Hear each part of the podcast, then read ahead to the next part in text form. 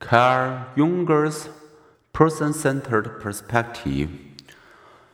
Fellow humanistic psychologist Carl Rogers agree with much of Maslow's thinking. Rogers' person centered perspective held that people are basically good and are endowed with self actualizing tendencies. Unless thwarted by an environment that inhibits growth, each of us is like an acorn, primed for growth and fulfillment. Rogers believe that a growth promoting climate required three conditions. Genuineness. When people are genuine, they are open with their own feelings, drop their facades, and are transparent and self disclosing. Acceptance. When people are accepting, they offer unconditional positive regard, an attitude of grace that values us even knowing our feelings. It is a profound relief to drop our pretenses, confess our worst feelings, and discover that we are to accept.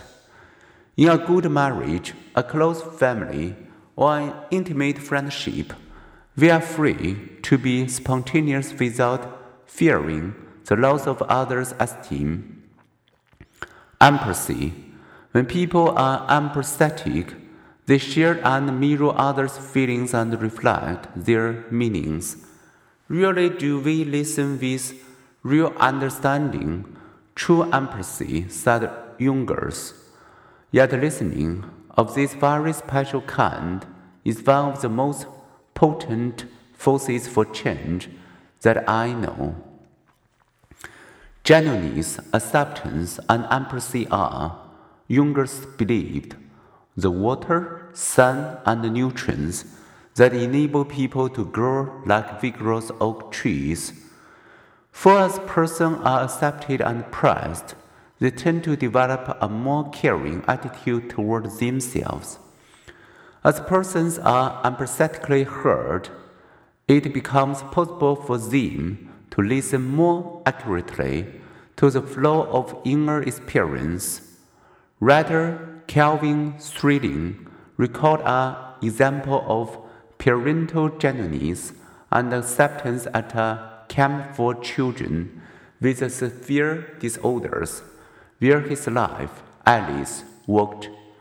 A magical child had a genetic disease that meant she had to be too fat and could walk only with difficulty.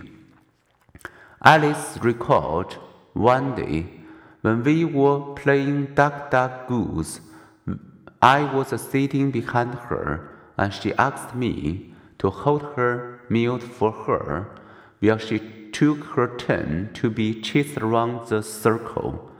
It took her a while to make the circuit and had time to see that on top of the pail was a note from her mom.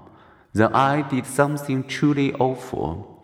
I simply had to know what this child's parents could have done to make her so spectacular, to make her the most optimistic, most enthusiastic, most hopeful human being I had ever encountered. I snuck a quick look at the note, and my eyes fell on this sentence.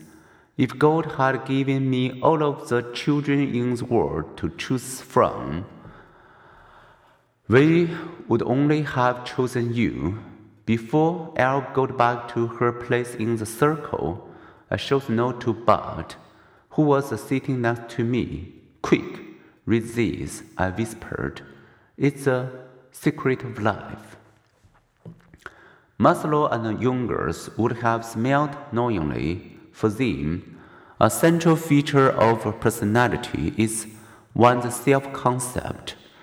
All the thoughts and feelings we have in response to the question, Who am I? If our self concept is positive, we tend to act and perceive the world positively. If it is negative, If in my own eyes I fall far short of our ideal self, said Rogers, we feel dissatisfied and unhappy. A worthwhile goal for therapists, parents, teachers, and friends is therefore, he said, to help others know, accept, and be true to themselves.